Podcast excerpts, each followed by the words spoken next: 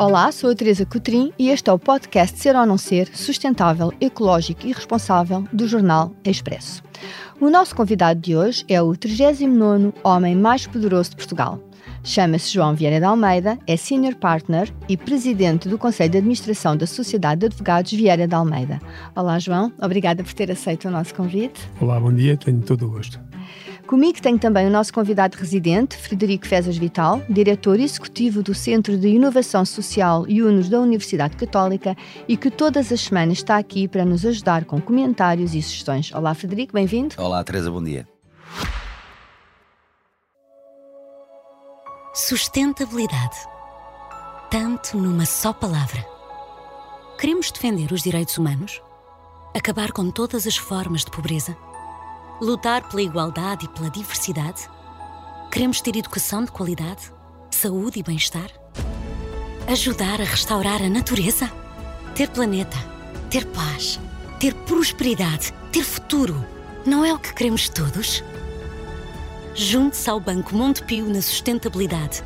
Um caminho que começou muito antes da sustentabilidade ser e que nunca está terminado.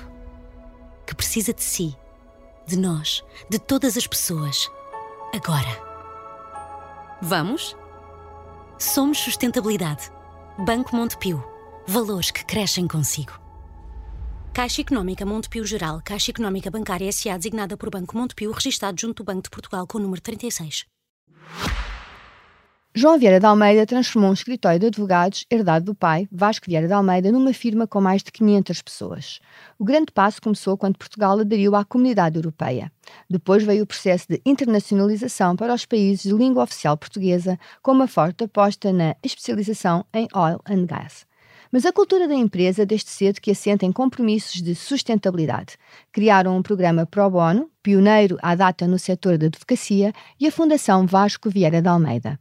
Além disso, esta sociedade foi a primeira a criar uma academia corporativa com o foco na formação. João é licenciado em Direito pela Faculdade de Direito da Universidade Católica de Lisboa e é um dos advogados mais influentes em Portugal e prestigiados a nível internacional. Em 2018, foi distinguido pelo The Lawyer como European Managing Partner of the Year. Tem implementado as melhores práticas internacionais de gestão na Vieira de Almeida, que constitui hoje um case study de Harvard. João, é o 39 homem mais poderoso do país, eh, dados de 2023. Como é que se gera o poder com a sustentabilidade emocional? Olha, eu não vou, não vou discutir essa classificação, não é? Vale o que vale. Acho graças à precisão do 39. Um, São as estatísticas. um, para mim, poder é, é sinónimo de, de, serviço e de responsabilidade. E, responsabilidade que é muitas vezes muito solitária, eh, muito exigente, eh, e portanto é óbvio que tem que ser jogada com eh, a sustentabilidade emocional, como, como lhe chamou, de uma forma dinâmica.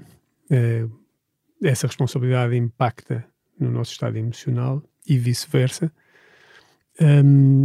acho que um líder é como qualquer outra pessoa, tem estados de alma, tem altos e baixos, tem depressões, foi o meu caso, e portanto não é fácil, um, mas acho que é com esse espírito de, de, serviço e de responsabilidade que é preciso ir moderando esses estados de alma um, e, e, procurar estar sempre desempenhando as funções da melhor maneira eh, possível, liderando pelo exemplo e encarando sempre o exercício de que ele chamou o poder uh, com humildade e com este e com este sentido de, de missão.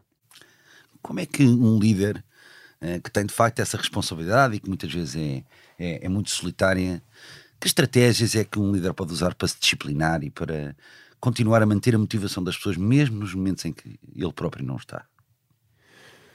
Com esforço, basicamente. Eu, eu lembro-me de algumas situações bastante difíceis uh, no passado não interessa falar de casos concretos, mas lembro perfeitamente de ir para casa em estados, num estado completamente desesperado e no dia a seguir ter que aparecer no escritório com uma boa cara e, e demonstrando total confiança no futuro. E, e, isso nem sempre, nem sempre é fácil, mas uh, eu acho que esse, esse espírito de serviço e de missão tem que se sobrepor àquilo que são os nossos estados de alma e, portanto, é com muita, muita disciplina uh, algum, muita confiança, algum risco. Eu, eu, sei que no seu caso a montanha é uma estratégia que usa para o seu bem-estar pessoal. Né? Porquê? Porque relativiza o dia a dia? Porque é um desafio? Porque, qual é? A montanha é. A montanha é. O desafio é importante. A montanha tam, também é acerca de superação, mas é muito, muito, muito mais do que isso. Uh, até porque esse exercício de superação é apenas um, um, um, momento e uma parte daquilo que é um, uma jornada relativamente longa cada vez que nós vamos à montanha e que é uma jornada que depois que se prolonga pela vida, pela vida inteira. A montanha faz-nos sentir ao mesmo tempo uh, muito mais fortes do que aquilo que imaginávamos e muito mais pequenos e insignificantes do que aquilo que julgávamos. Uh, e é nesse equilíbrio um, que encontramos um espaço único e muito, muito raro. Uh, ao mesmo tempo, estamos em total sintonia com a natureza e há ainda outra coisa que para mim funciona de uma forma extraordinária na montanha, que é a confirmação de uma convicção minha, que eu tenho uma visão russoniana da espécie. Eu acho que nós somos naturalmente bons. Tenho eu sou da, da, da equipa do Bom Selvagem uh, e, e, a montanha tem uma coisa extraordinária. A montanha é um equilibrador. Nós vamos, isso quando, vamos, quando não vamos sozinhos, é? quando, quando subimos em grupo, a montanha põe toda a gente ao mesmo nível. Uh, homens, mulheres, gordos, magros, altos, baixos, pobres, ricos, estamos todos iguais. E quando estamos todos iguais, com uma mochila às costas e uma tenda para dormir, é extraordinário ver como a dinâmica do grupo é toda orientada no sentido da colaboração e da entreajuda. E da entreajuda. A montanha tira o melhor das pessoas. E isso para mim é muito comovente cada vez que vou, e é sempre assim, é 100% das vezes assim, mas continua a comover-me. E, é, e faz-me sentir muito realizado e, e, e, muito certo desta convicção russoniana que me anima. E também a montanha chega-se ao topo e consegue-se ver que afinal o topo não é o limite, porque há um horizonte todo à frente. Há um horizonte enorme, mas e há outra coisa, é que o topo é só metade do caminho. E a montanha, talvez a maior lição que nos dá é de que é preciso subir, mas é fundamental descer. E a montanha só está conquistada cá embaixo, não é lá em cima. E a vida é isso mesmo, não é? A vida é feita de altos e baixos, o sucesso são momentos, mas a vida é uma jornada, é um caminho onde nós temos que subir e descer, e quando descemos, temos que planear o próximo cume, mas quando estamos lá em cima, temos que garantir que voltamos cá para baixo. É um dos advogados mais conceituados em Portugal. Uh, dentro das novas regras e imposições legais que aí vêm relativamente aos temas ESG, uh, ah, que conselhos é que daria aos CEOs para não falharem as metas? Eu não tenho muita presunção de dar uh, conselhos aos CEOs. Eu acho que embora em, em, em velocidades diferentes, eu, aquilo que nós vemos é que a maioria das empresas estão já a incorporar, embora talvez com graus diferentes de, de intensidade e de convicção, uh, a maioria das empresas estão já a integrar aquilo que é, aquilo que é, que é necessário. Eu, a minha chave parece-me que está na uh, em, em, em, passar à organização a mensagem de que uh, as regras de ESG, as metas e o porquê do ESG são estão no coração da atividade da empresa e eu acho que isso só se consegue numa base top-down. Aquilo que me parece crítico é que a liderança das empresas compre uh, os conceitos, as ideias e assuma os compromissos, porque é isso que depois vai fazer com que uh, isso se repercuta nas organizações e fazer com que o ISG possa de facto, possa de facto ir para o centro daquilo que são as, as empresas. Mas vem aí uma avalanche de leis. Uh, será que os já nossos. Começou. Já começou. Uh, as grandes empresas, de certo, estarão preparadas, mas Portugal tem 99% de um tecido Isso. empresarial uh, de PMEs. Portanto, a minha preocupação e a minha dúvida é até que ponto algumas empresas vão conseguir sobreviver a esta avalanche. Pois, as PMEs, vamos ver, as PMEs não têm os, as obrigações de reporting uh, que têm as, as, grandes empresas. Vão ser apanhadas depois nas cadeias de valor uh, e já, isso já começou, não é? Hoje em dia já muitas, muitas empresas, nós próprios, hoje em dia para, para os nossos clientes temos que dar uma imensa, imensa informação. Portanto, eu, eu julgo que as PMEs têm vários, vários caminhos. Portanto, o primeiro é funcionar em rede, através das associações empresariais e setoriais que existem, acho que esse caminho já começou a, a ser feito, com a capacitação das lideranças e informação sobre aquilo que aí vem. Um, em segundo lugar, em segundo lugar uh, há um papel que as grandes empresas podem desempenhar, e eu julgo que as PMEs devem procurar também ajuda junto dos seus clientes, designadamente no sentido de perceber aquilo que pode ser feito e de como orientar o esforço eh, designadamente no campo da informação, etc. E depois há uma coisa que eu julgo que vai funcionar e que também já arrancou, se hoje olharmos para o ecossistema das, das empresas de consultoria na área da sustentabilidade, que é, vai começar a haver eh, apoio profissional às PMEs sério nesta, nesta matéria. Já, já começa a haver hoje em dia as empresas uh, de consultoria nesta área eh, são como os cogumelos, né? estão a aparecer, e ainda bem, estão a aparecer a grande, a grande velocidade, eu acho que isso vai ser um apoio importante para as PMEs. João, no papel, no, aqui na questão da, da, sustentabilidade, dos ESGs, deste crescente normativo que nós temos uh, diante de nós, quando falamos em sustentabilidade, o papel das, sociedades de advogados é bastante relevante quer a montante eh, na própria, enfim, conselho que se pode dar aos, às entidades legislativas sobre como é que se pode montar a estrutura jurídica das leis que são necessárias. Não sei até que ponto é que uma VDA faz isso, ou faz isso em conjunto com outras sociedades, não sei, queria um bocadinho perceber se tem alguma influência logo a montante na influência das políticas públicas e depois a jusante, no fundo, acompanhando, por exemplo, o caso das pequenas e médias empresas e podendo dar algum suporte na interpretação e no apoio à, à interpretação das leis.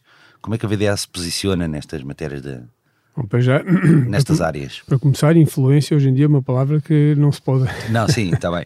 influência nas não é políticas é públicas. Sim. Não, não, isto hoje em dia é, é anato, não se pode falar nisso. não, vamos lá ver. Eu, aquilo que, que, se pode fazer e que se faz é advocacy, participando numa data de fora onde se discutem estas matérias. É? Então, nós estamos permanentemente em conferências, seminários, com artigos, etc portanto, divulgando boas práticas. Uh, uh, Mas fazem isso proativamente, fazemos intencionalmente? Isso, fazemos isso muito, muito proativamente. Portanto, a advocacia é uma parte importante da nossa forma de estar uh, na sociedade. portanto, fazemos isso nessa, nessa, nessa perspectiva. e depois também profissionalmente, obviamente, não é? portanto, apoio um, na, área do, na área do ESG.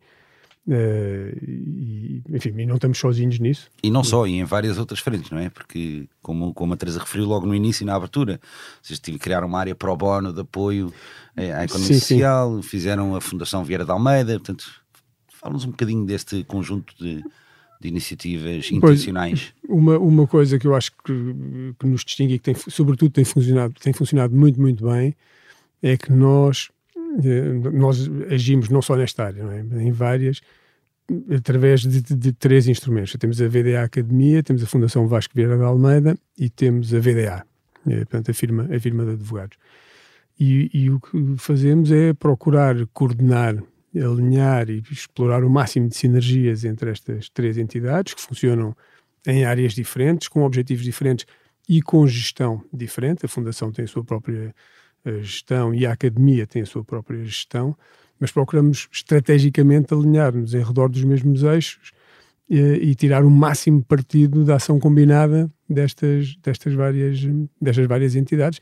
Nós temos 550 eh, pessoas no total, eh, espalhadas por estas, estas, estas três organizações, eh, e atuamos de forma muito concertada.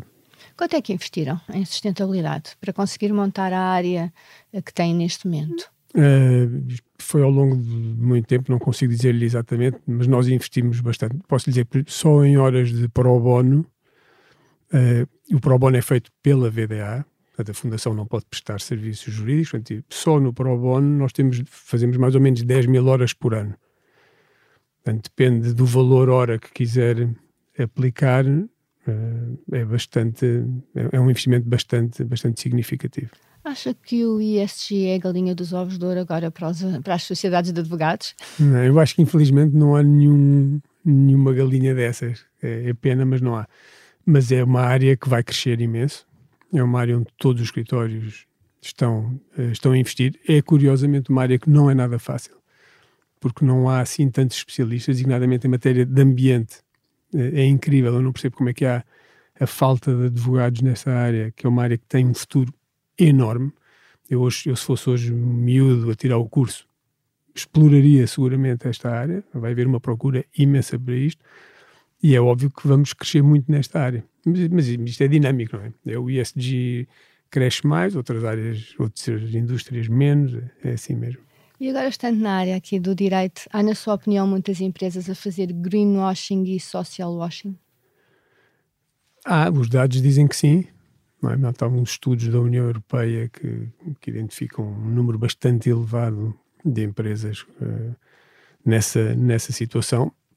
Não sei se é o número de empresas que cresceu ou se é a monitorização que está melhor e que detecta melhor isso, mas também não tenho dúvida nenhuma que é um fenómeno que vai, que vai diminuir, quer com a pressão uh, que vem da, da regulação, quer com a pressão que vem de dentro das próprias empresas através dos colaboradores. Hoje é muito, muito evidente que é importante para o talento que nós contratamos ter uma posição ativa, honesta e transparente nestas matérias, uh, quer por uh, pressão dos, dos consumidores e dos clientes. Não é? Falando aqui nos ESG uh, e olhando um bocadinho para aquilo que a sociedade de advogados faz com os seus próprios colaboradores e também um bocadinho na área de ambiente, uh, gostaria de partilhar as iniciativas e medidas que têm, por exemplo, na área dos colaboradores. Nós sabemos que a profissão de advogado é uma, uma profissão com alto índice de stress.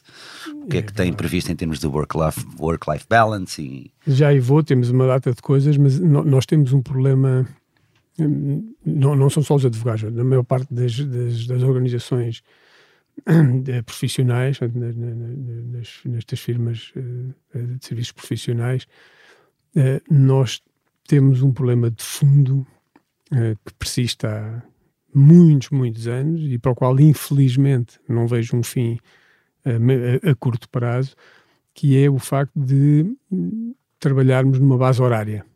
E digamos que a hora é a medida uh, do serviço uh, que prestamos. Uma coisa que, a meu ver, não faz absolutamente sentido nenhum, porque as horas, obviamente, não valem todas os mesmos, nem as horas de todas as pessoas valem necessariamente o mesmo, mas é um modelo que está criado há muitos anos, uh, que está no, no core do negócio, não é? E que é muito difícil largar, até porque os próprios clientes têm dificuldade em aceitar outro modelo de relacionamento no que diz respeito ao, ao pricing. E a hora é, eh, é, é, é, é enfim, traduz numa pressão brutal sobre uh, os, os, colaboradores, né? sobre os advogados. Portanto, é, um, é uma pressão enorme. Uh, e isso está na origem de muitos dos problemas uh, que nós temos, na, está muito associado às dificuldades que há de proporcionar um verdadeiro uh, equilíbrio, uh, mas depois tentamos nós, e enfim, as boas práticas são essas, uh, fazer tudo o que podemos para que... Pode dar alguns exemplos do que, para, do que, é que para, para mitigar. Nós temos um, um, programa, enfim, temos vários, temos uma data de programas, mas temos um programa de, de well-being que, que, tem incidência na, na, área da saúde, incluindo, obviamente, na, na saúde mental. Eh, também na, na, na área da, da, formação da área financeira, etc., ehm, que se traduz eh, numa data de coisas, desde aulas de, de yoga até à disponibilização de serviços de apoio, uh, de, de, terapia, de psicólogos, até sei lá, temos, temos, sei lá, temos até chair massage, sei lá, estava a ver, estava a ver antes de vir alguns números fiquei impressionado, não, não, não, sabia que eram tantas. Imagina, temos 1500 uh, massagens feitas num ano no escritório. Então, são medidas de mitigação. Uh, as, as, mais importantes todas têm a ver com a prevenção e o tratamento dos problemas ligados à saúde mental. Portanto, formação da liderança no sentido de ser capaz de detectar uh, e antecipar problemas de, dessa natureza, formação das próprias pessoas, no sentido também de se auto, um, poderem auto-prevenir, apoio depois no, tratamento uh, quando, isso, quando isso é necessário. Um, mas é, mas confesso que é difícil neste tipo de negócio é muito difícil nós encontrarmos um ponto de equilíbrio que, pelo menos do meu ponto de vista, seja absolutamente satisfatório. São ambientes muito exigentes, muito exigentes do ponto de vista da carga de trabalho, muito competitivos, uh, difíceis. Não é só na advocacia, não é? Há outras áreas em que isso também sucede. Uh, pensa que, que as empresas em Portugal já estão atentas a esse fenómeno? Sim, Sim, eu hoje eu sou muitas vezes convidado para falar em empresas sobre os temas da, da, da saúde mental. Começa a haver uma consciencialização forte, cada vez mais alargada uh, sobre o tema. E é verdade, não é só nos advogados, como é óbvio, mas nos negócios, nestes negócios que funcionam em cima de uma base horária, é particularmente, uh, é particularmente difícil uh, ultrapassar, ultrapassar estes problemas. Um, mas muito, muito dos CEOs, portanto, é, o topo, não é? Que também sentem uma pressão muito grande e que até podem ter alguns problemas e não se sentirem bem, não têm a coragem que o João teve de enfrentar. E quando o topo não está bem, também depois pode não conseguir ajudar a base. Uh, porque é preciso coragem. Uh, para admitir. Pois, eu, eu confesso que acho que não é, enfim, não, não vale a pena discutir muito isso, mas acho que não, não é coragem. Eu, aquilo que fiz não me senti particularmente corajoso, foi apenas partilhar uma história que infelizmente é banal, acontece muitas vezes, acontece a muita gente e eu, quer dizer, não tenho muito a perder, portanto não, não, foi, não foi preciso ser especialmente corajoso para, para contar a minha história. Uh, é mais difícil, seguramente, para pessoas que estão inseridas em cadeias hierárquicas complicadas uh, e que se calhar não encontram espaço para poder sequer reportar os problemas que têm dentro das próprias organizações. Isso. E, e, aí sim é preciso coragem, não é? no meu caso, digamos que a coisa não é, não é particular, não há assim uma bravura especial. Em termos de sustentabilidade, como é que acha que está o nosso país nestes temas? Do ponto de vista das empresas? Das empresas. Hum, acho que estamos a fazer um caminho que eu avalio positivamente, hum, provavelmente melhor do que esperaria aqui, daqui a uns anos acho que obviamente há, há diferentes velocidades, não é? Portanto, acho que as grandes empresas e também dependendo de alguma coisa dos setores estão claramente eh, bem à frente a cumprir as regras, acho que nos comparamos bem a nível internacional, mas depois temos todo o resto do tecido empresarial, é? que é maioritário, onde as coisas estão a começar, mas estão ainda longe de, de estar num ponto no ponto ideal. Tem, tem escritórios, portanto, a nível internacional. Como é que está lá fora? Nós estamos, sobretudo, em países de, de, Sim, de, língua, oficial portuguesa. Língua oficial portuguesa. Uh, e aí há muito, há muito, muito, há muito mais a fazer. fazer. Isso. Aliás, como sabe, a Europa, a Europa está bastante à frente. É? Portanto, a Europa está a fazer um esforço que me parece que faz sentido. Não sei se vai resultar ou não, até porque nós hoje assistimos a algum, a algum movimento contrário uh, relativamente a este, este foco na, na, sustentabilidade, em alguns sítios, geralmente nos Estados Unidos. Nos Estados Unidos existe uma corrente, existe exato. Uma coisa, e, e, e, isto também acontece muitas vezes, não é? Quer dizer, quando, nós, quando estes movimentos são lançados, acontece muita, muitas vezes. Uh, temos depois esta, este movimento contrário, também há uma certa politização desta matéria, como parece uma coisa absolutamente uh, imbecil e, e perigosa. Uh, mas a Europa está aqui a tentar fazer um bom caminho, que é o de tentar definir os standards e não é de, de expandir, como fez um pouco o RGPD, portanto expandir esses nossos standards uh, para o resto do mundo. Eu acho que isso não está a correr mal e acho que a Europa está a dar um bom exemplo, eventualmente com alguns custos, mas acho que, que, estamos bem. Fora da Europa e incluindo nos países em que nós estamos,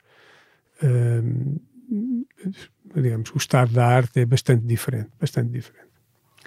João, uma pergunta mais para o futuro, mais para a frente. Acredita que vamos cumprir os objetivos 2030 e o que é que acontece depois?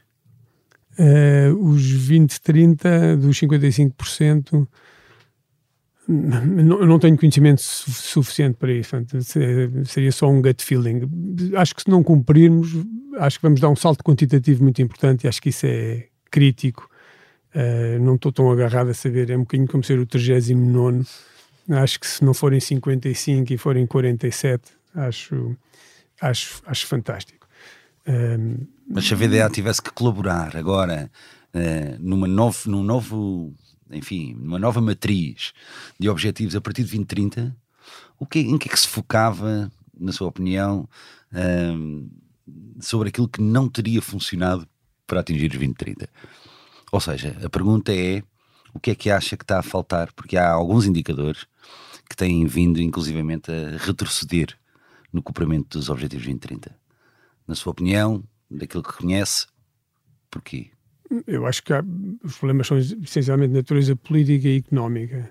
É? Quer dizer, é, em, em momentos de stress, hum, aquilo que é urgente ultrapassa o que é importante. Hum, e eu acho que a situação é mais ou menos, é mais ou menos essa. Quer dizer, temos necessidades imediatas para satisfazer e temos uns planos que são para daqui a muito tempo, onde os decisores já não estarão cá para responder pelo cumprimento ou não e a verdade é que os decisores têm problemas concretos e, e gente concreta uh, a, quem tem que, a quem tem que prestar contas.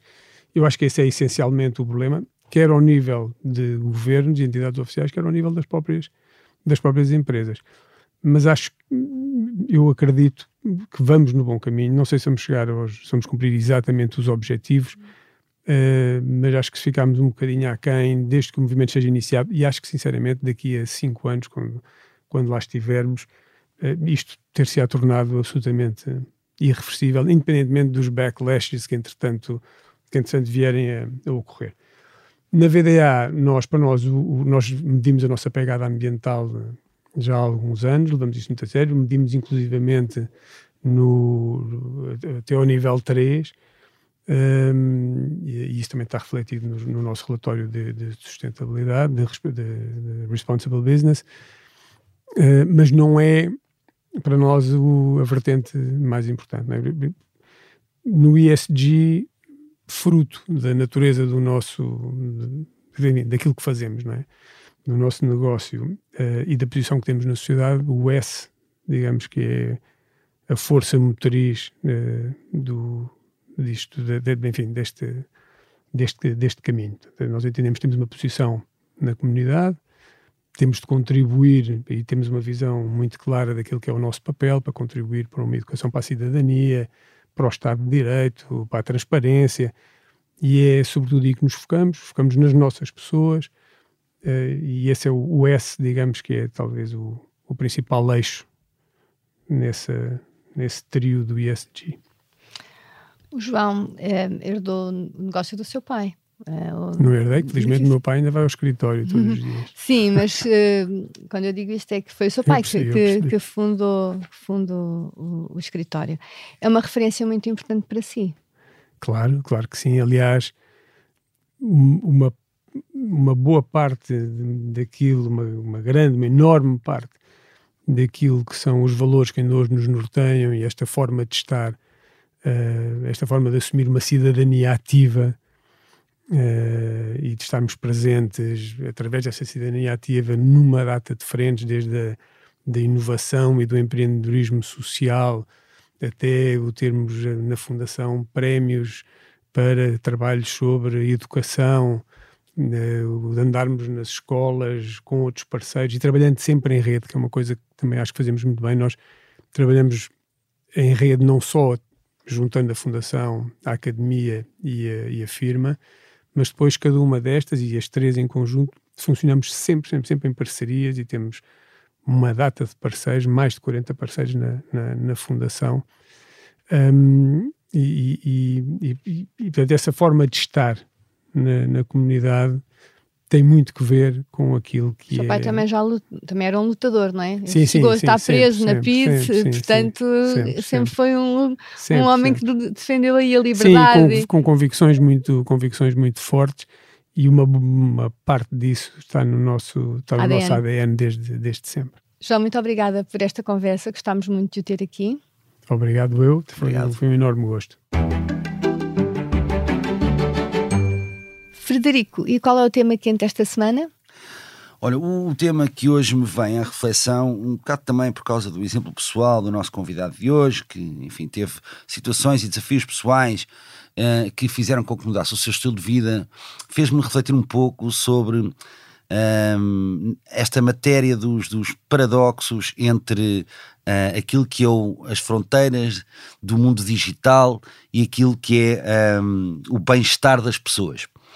E, portanto, nesta matéria, não querendo novamente entrar nos efeitos que a pandemia teve no mundo, uh, tal como conhecemos hoje, é inevitável pensar nos paradoxos que este evento teve na sustentabilidade das pessoas e das organizações.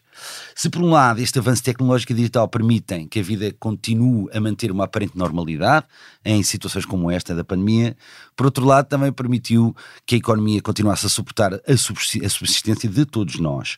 Isso é certo que foi a tecnologia que permitiu que o desastre não fosse tão grande, também é verdade que trouxe novos problemas que, apesar de já se adivinharem antes dela, se agravaram com ela. Trabalho remoto, educação remota, comunicação remota são muito remotamente equiparáveis ao que acontecia antes do Covid. O nível de aceleração que a necessidade provocou, não apenas no engenho, mas na rápida e irrefletida adoção de novos comportamentos, vai mexer com aquilo que eu chamo o nosso software de humanidade. O grau de isolamento aumentou a níveis assustadores, ainda que aparentemente comatados por uma proximidade digital. No extremo oposto, o excesso de proximidade, sobretudo em ambientes de intimidade familiar, acentuou níveis de stress de uma forma preocupante, segundo dados científicos de organizações como a Organização Mundial da Saúde. O ponto que quero deixar aqui para a nossa reflexão, e sendo certo que ainda precisamos de amadurecer e ganhar perspectiva sobre este tema, provavelmente ainda durante muitos anos, é que, na minha opinião, a pandemia veio trazer ao conhecimento e ao pensamento de todos uma situação que nas suas raízes já existia antes. A da dúvida sobre qual o justo balanço entre os prós e os contras de uma crescente dependência do mundo virtual, que paradoxalmente cria oportunidades de evolução extraordinárias, mas que em simultâneo gera alterações de paradigmas de relação humana com consequências negativas para a saúde mental e física de todos nós. Existem paradoxos por integrar? Sim. São irresolúveis? Longe disso, não acredito nisso. Acredito mesmo que existe uma oportunidade única de demonstrarmos que a nossa capacidade de nos superarmos é, mais uma vez, o caminho certo. Vamos muito a tempo e, para mim, não há opção. Ser sustentável passa necessariamente por eliminar este aparente paradoxo. Há que optar apenas por uma via: a de usarmos a tecnologia ao serviço de todos e não ao serviço de uns quantos. Simples, não é? Temos um livro esta semana. Temos um livro uh, para quem gosta de economia e quer estar a par das últimas tendências na área de economia. Recomendo a leitura de um livro que se chama Economia de Donut, na tradução portuguesa de Kate Raworth, e é onde esta investigadora de Oxford identifica os sete aspectos críticos do sistema económico reinante que conduziram ao mundo que temos hoje e define algumas linhas de orientação que, no seu entender, poderão criar um mundo mais sustentável. Para quem quer saber mais sobre sustentabilidade na perspectiva económica, é um livro que eu recomendo fortemente. Muito obrigada, Federico. Na próxima semana voltamos com um novo convidado, com mais histórias inspiradoras e a análise do Frederico Fezas Vital. Eu sou a Teresa Cotrim, a sonoplastia esteve a cargo de Ana Marques e a coordenação é de Joana Beleza. Pode ouvir-nos em qualquer plataforma de podcasts e também no site do Expresso. Até lá já sabe, ser ou não ser sustentável é uma decisão sua, porque não basta parecer, é preciso ser.